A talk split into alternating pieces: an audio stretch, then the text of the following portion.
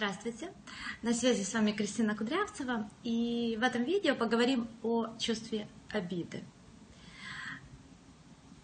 Чувство обиды знакомо ну, всем, да?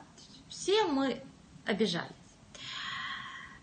Э, и сейчас я предлагаю вам вспомнить ситуацию, в которой вы чувствовали очень сильную обиду. Вот первое, что приходит вам в голову – понаблюдайте несколько секунд, ну вот пока я говорю, да, как это чувство действует на вас. Да? Как меняется ощущение в вашем теле, выражение лица, да, ну, попробуйте зафиксировать, даже без зеркала, можете в зеркало посмотреть. Какие мышцы напрягаются, какие части тела, да, просто когда вы внутри себя удерживаете вот это воспоминание, когда вы чувствовали обиду. Что вам хочется сказать, сделать из этого состояния, да? Может, хочется что-то обидчику сказать, там, не знаю, ударить и так далее, да? Вот такое знакомство лицом к лицу э, со своими чувствами, наблюдение да, за этими чувствами, это уже является терапевтическим таким моментом.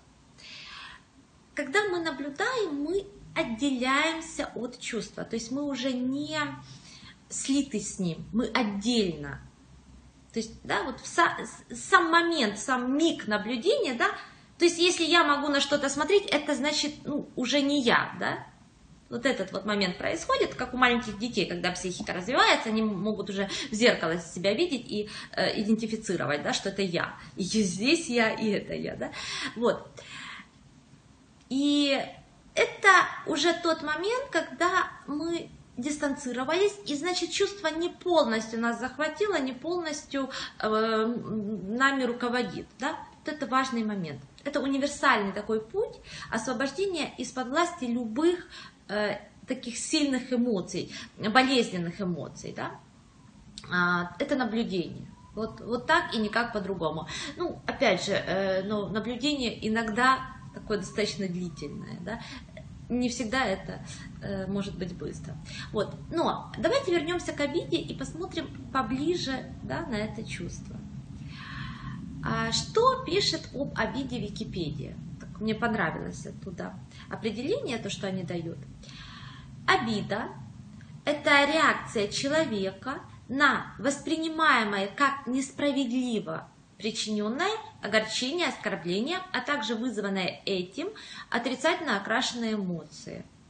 Включает в себя переживание гнева к обидчику и жалости к себе в ситуации, когда ничего уже невозможно поправить. Вот сейчас по этим кусочкам давайте пройдемся. Очень интересное определение. Что мы видим? Обида всегда связана с переживанием несправедливости. Это очень важно. Несправедливости родителей, мира, Бога, кого угодно, да, начальника, мужа, да? но всегда есть несправедливость, со мной несправедливо поступили, да? иначе обиды быть не может. И вот эта вот справедливость, несправедливость, это тот конфликт, на котором держится очень много неврозов. Да, это такой один из ключевых конфликтов внутри человека. Э, ключевых и таких вот, которые ну, не всегда заметны да, для самого человека. И при этом есть навязчивая необходимость внутри эту справедливость восстановить. Да? И вот на, на это уходит очень много энергии. Либо на восстановление в реальности, либо на восстановление у себя внутри, да, в фантазиях своих. То есть это такое вот место, где идет мощный такой от, э, отток энергии внутренней. Подумайте сейчас о своих переживаниях, где вам хочется воскликнуть, да но это же несправедливо. Вот там затаилась ваша обида. И сосет вашу энергию. Идем дальше. По определению, да? Обида э, включает в себя переживание гнева к обидчику и жалости к себе. Что нам это напоминает? Конечно же, наш любимый треугольник, жертва, агрессор, спасатель. Да? Ничего нового нет. Э, спасатель в данном контексте это тот человек или та часть нас, которая хочет восстановить э, справедливость любой ценой. Вот это вот функция спасателя. Вот этот треугольник, это гениальная да, разработка, она очень классно описывает процессы, которые происходят внутри травмы. Да? И вот смотрите, треугольник такая структура закрытая, которая варится в себе. Вот каждый участник полностью сосредоточен на другом участнике, не на себе, заметьте. Агрессор как будто бы весь для того, чтобы навредить и унизить, там, растоптать эту жертву. Да? Вот, ну, жертва как это воспринимает, да? Он не просто там не в духе, да, пришел муж, а он на меня это все вылил, да, он весь, ну, то есть это все принимается на себя, как будто бы агрессор весь про нее, да, ну или про него. Жертва. Она же на чем может быть сосредоточена? Да ни на чем, кроме гнева на агрессора и жалости к себе, да? Вот она жертва. Спасатель он что? Он сосредоточен на том, как бы этого негодяя наказать, а э, эту жертву бедную спасти, да? Полностью закрытая система, изолированная система. Это, эм, смотрите, как аналог раковой опухоли, да, вот в теле раковая опухоль, это система, которая, э, ну, клеточка, да, которая, она как будто бы отделилась от всего организма, она не работает, да, на весь организм. Она сама себе отдельно живет и функционирует, поэтому там столько энергии, она столько э, так быстро растет, к сожалению, да, в организме. Вот, и травма – это вот такая вот опухоль внутри психики. Вот один в один механизм, она закрытая, она изолированная. И, ну, обида имеет к этому очень сильное отношение. Э, вот эти вот роли, агрессор, жертва, спасатель, да, они могут проявляться, ну, они всегда внутри человека. Но человек разыгрывает это вовне, да, с другими людьми. Например, да, Пришел муж-тиран, там что-то вот там наорал, жена в слезы, жертва, побежала к матери, матерь, мать-спасатель, говорит, да, к чертовой бабушке этого мужа, моя хорошая, иди сюда, поглажу тебя, да? То есть вот спасатель. Вот так вот это разыгрывается. Э, ну, к примеру, дальше что происходит? Женщина возвращается к мужу, все, помирились, замечательный секс, уже мама враг, да? То есть мама агрессор, а мама, допустим, еще не в курсе, мама звонит, говорит, ну что этот козел, да? И дочь уже, ну вот эта вот жена, она уже там на маму злится, мама враг, да? Там мужа уже как жертва мужа надо спасать, и она становится спасателем. И вот так вот все по кругу вертится, да, бесконечно. Вот. Э, вот таким вот образом. Идем дальше. Следующий момент из э, определения обиды. Вот цитата, да, возникает ситуация, когда ничего уже невозможно поправить. Вот это очень важный такой ключевой момент. Обида переживается как нечто непоправимое внутри. Да? Вот э, когда мы захвачены обидой, наша задача показать, обида ну, заставляет нас показать обидчику, что он сделал непоправимую вещь непоправимую вещь. Да? Это нельзя поправить. Вот это прочувствуйте, да, состояние. Нельзя поправить, да. И для того, чтобы показать это обидчику, мы заставляем себя так чувствовать, да, и воспринимать эту ситуацию именно так. Вот, ну, на самом деле, да, это мы не притворяемся, мы, ну, как сказать, мы сами себя этим обманываем, да.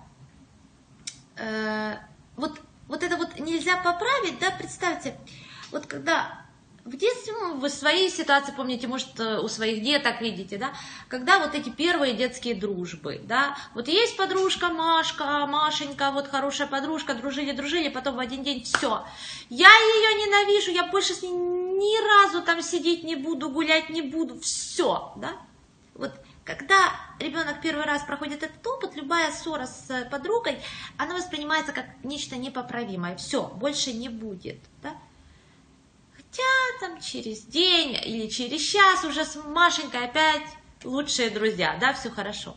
Вот. И взрослее человек, вот когда он находится во взрослом состоянии психики, он это помнит, да, что непоправимого мало, да, то есть, да, мы сейчас поссорились там, с мужем, да, но я-то знаю, что там завтра мы помиримся, да, вот исчезает вот это вот невозможность поправить, это чисто такое вот детское состояние, это состояние травмы, вот там вот невозможно поправить, все, да?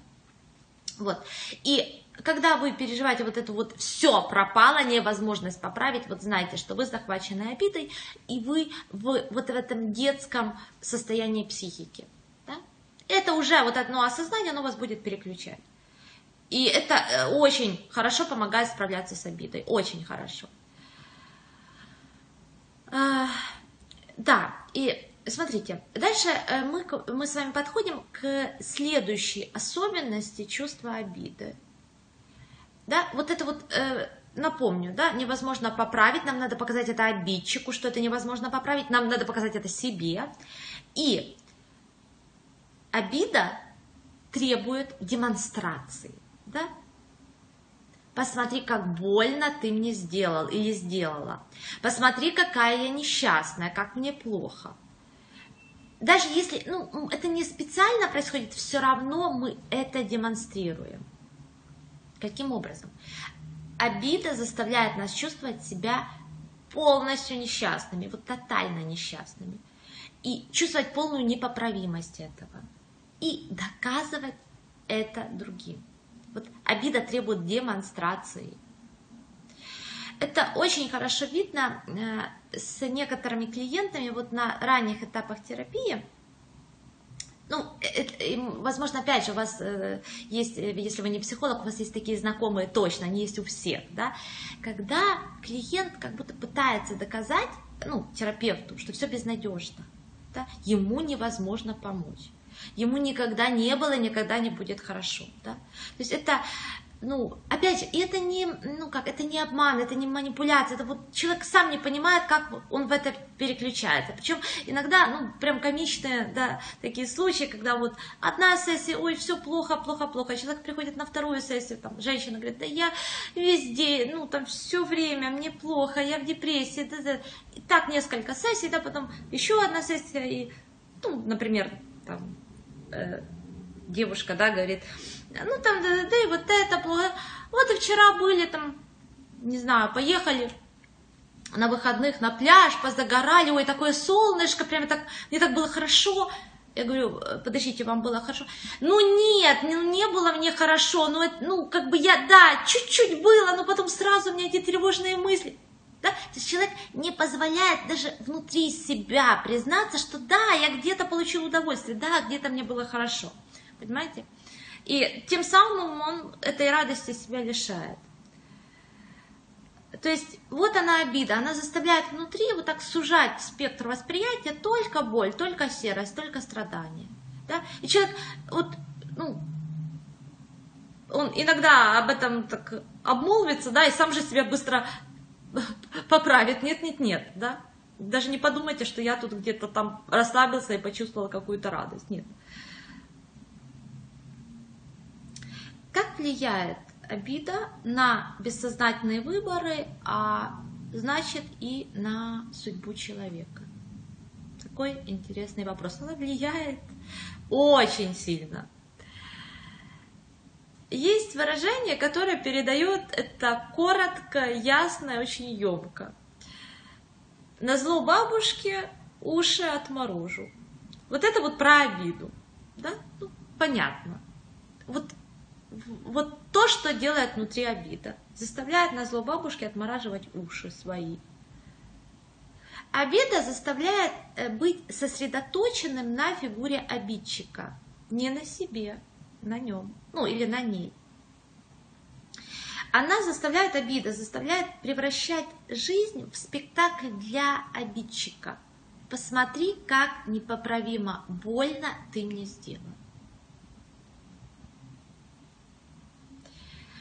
Я читала историю интересную, там автор э, исследовал психологию каких-то вот э, народов, ну не, не то чтобы древних, э, ну вот, вот в рабовладельческие времена,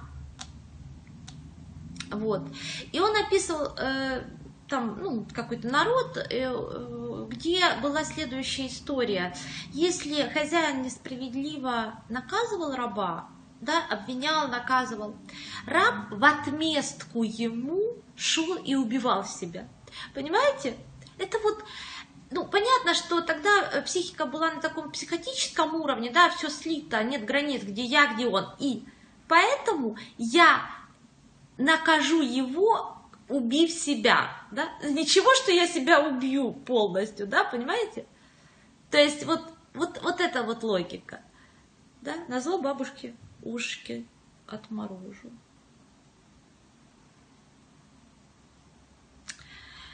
И почему я назвала видео именно обида на родителей, да, потому что обида это чувство, приобретенное в раннем возрасте оно приобретенное, с ним никто не рождается.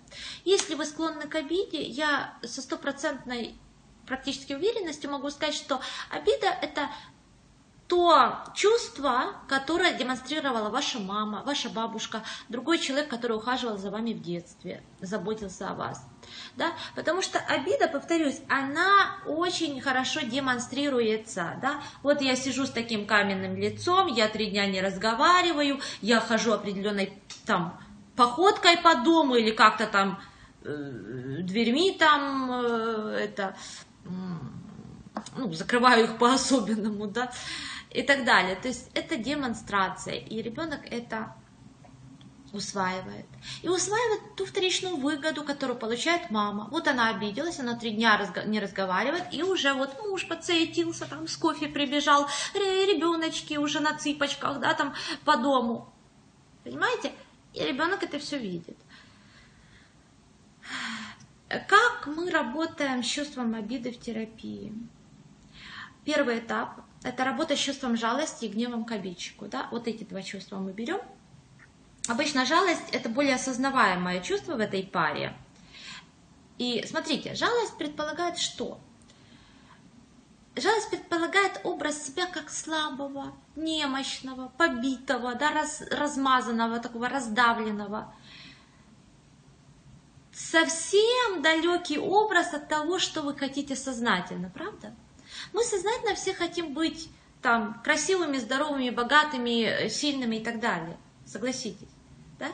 А жалость, она нам подсовывает вот такой вот образ раздавленного бедного человечечка. Да? И какой образ внутри, так, так и складывается жизнь. Да? Это вот аксиома полная. Поэтому жалостью осторожно, жалостью, пожалуйста, разбирайтесь и работайте. Э, гнев на обидчика. Вот это чувство признается хуже, оно более подавлено, но его важно признать, проработать, потому что там заключена огромная энергия, огромная просто энергия в этом. Ну, гнев, да, представьте себе, это же ух, силище. Э, та энергия, которая могла бы пойти на создание чего угодно, бизнеса, отношений, детей, рождения, да, создание, рождение, там, чего еще, исцеление каких-то физических да, э, вопросов. Вот. И, кстати, о физических вопросах гнев очень часто э, выражается через психосоматику. Вот мигрень это вообще об этом. Мигрень это ну, про гнев, про обиды. Так, э, дальше, как мы работаем в терапии с обидой? Э, второй пункт. Мы учимся принимать несправедливость. Это, это непростой пункт. Первый проще. То есть мы приносим в жертву вот эту вот мечту установить свою справедливость. Да? Вот та, которая была попрана где-то там и тогда. И вот этот процесс, он очень опасный внутри. Посмотрите, а если мы посмотрим мировую историю, все режимы, которые пришли к власти под лозунгом восстановления справедливости, как правило, оказывались потом самыми кровавыми и самыми несправедливыми. И точно так же внутри нас, да, потому что коллективные процессы социальные, да, это всегда вынесение вовне вот этого внутреннего, что есть внутри людей. Вот.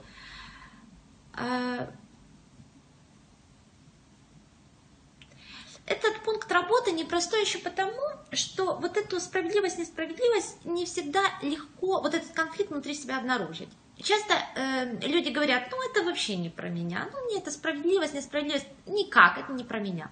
Вот если вы так думаете, это как раз про вас. Вот. Э, у нас у всех есть внутреннее представление о том, что справедливо, что нет. Мы можем это осознавать, можем не осознавать, оно есть. Например, если я буду хорошей хозяйкой, я буду готовить мужу второй, первый, третий компот, каждую ночь феерический секс, и днем, и утром, когда хочет. Эм, потом что? выглядеть буду как, не знаю, как на вручении Оскара с утра прямо, да, э, его буду вдохновлять и понимать, даже если он шестой месяц на диване с пивом, да, и самый дальний маршрут это туалет, да, вот тогда по справедливости он что должен? Любить меня безгранично, обожать и на руках носить. Справедливо, казалось бы. Казалось бы, да, в жизни это так? Нет. Ну, покажите мне хоть одну такую пару. Нету таких, да. И для женщины это как, ну, несправедливость, да, и вот в этом месте поселяется обида, которая разрушает женщину в первую очередь. И отношения так дальше, но первую очередь женщину. То есть, с точки зрения женщины, я все делала правильно, да? По справедливости он должен быть. А нет. Вот. Э, или тоже часто, да, вот я много-много работаю как пчелочка, а казалось бы, по справедливости я должна получать результаты больше, чем те, кто прохлаждается. А нет. Вот пока я сидела в офисе с 9 до 9, да, как ну, каким-то титаническим усилием. Моя, не знаю, какая-то коллега Машка соблазнила шефа и завтра стала начальником отдела. Да? А я сижу 10 лет, с 9 до 9, я не продвинулась даже к не знаю, старшему экономисту, к примеру. Да? Вот справедливо, да несправедливо, ужасно. Жизненно, да на каждом, ну, на каждом шаге да, это случается. Ну, примерно. И вот здесь это те ситуации, когда моя справедливость, мое понятие справедливости, оно разбивается о какую-то другую справедливость. Да? В жизни есть своя справедливость. И она в том, что э, она в том, что больше результаты в любой сфере да, получает не тот, кто больше делает или больше старается – а тот, кто может выносить более сильное напряжение и сознательно идти в это напряжение. Да? Вот в этом справедливость.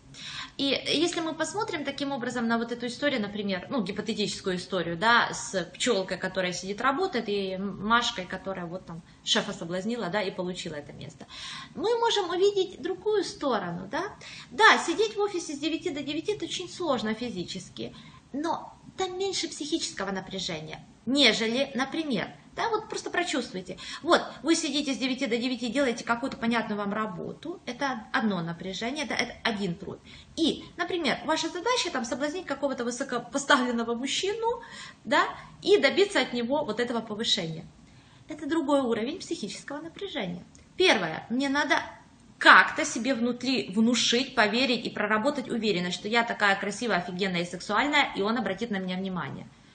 Это надо сделать, надо, и это напряжение. Второе, мне надо пойти на риск отвержения, да, допустим, это шеф не с первой попытки прямо на Машку и обратил внимание, да, что бывает часто. То есть, мне надо тоже вот этот вот момент пережить, когда меня отвергают, когда я должна ходить и заинтересовывать, да, вот это тоже, да, очень часто унижение э, вызывает чувство унижения, чего я должна ходить плясать перед ним, да, это тоже напряжение. Потом, к примеру, да, когда какое-то сближение там состоялось, как сделать так, чтобы он не забыл про меня на следующий день, а все-таки повысил, да, то есть и это тоже определенная работа, понимаете? И если мы так посмотрим, ну, опять же, это такой, ну, как бы гипотетический пример, но с этой стороны у этой Машки там напряжение, о, сколько, да, вот, и такое сознательное, ну, эм, как бы сознательное вхождение в это напряжение, да? Не избегание, а я туда иду. То есть, ну, еще, да, другими словами, вот на если при прочих равных условиях купить товар на 1000 долларов и потом продать, и э, это один уровень напряжения, а купить товар на 100 тысяч да, долларов при прочих равных условиях и продать, это другой уровень напряжения, но и другая прибыль потенциальная. Вот. То есть, проще говоря, опять же, народная мудрость, да, кто не рискует, тот не пьет шампанского. В этом есть справедливость, э, ну, с точки зрения жизни, да, потому что жизнь хочет развиваться и умножаться да, э, а риск это движение. То есть и, и в этом смысле, да, это не изоляция, это не остановка, это движение. Обида, она изолирует, она останавливает. Она загоняет вот в этот вот, да, структуру, жертва, агрессор, спаситель, да, энергия идет туда, жизнь не расширяется, не умножается. Вот. А вот таким вот образом. Попробуйте, э, просто себе представьте, как это рискнуть из состояния обиды. Как? Да никак. Да? Никак. Там другая задача. Риск это про жизнь. Да? Обида это про то, чтобы отомстить ему, показать ему, как мне больно. Все. Вот. И обида привязывает к обидчику, ну, к образу родителей. Ну, э, к образу вот этих нехороших родителей. Да? Вот. Э, ну, таким образом мы сегодня будем заканчивать. Вот, и э, постараюсь в следующих видео дать какие-то практические упражнения по работе с обидой, вот, э, чтобы вы могли для себя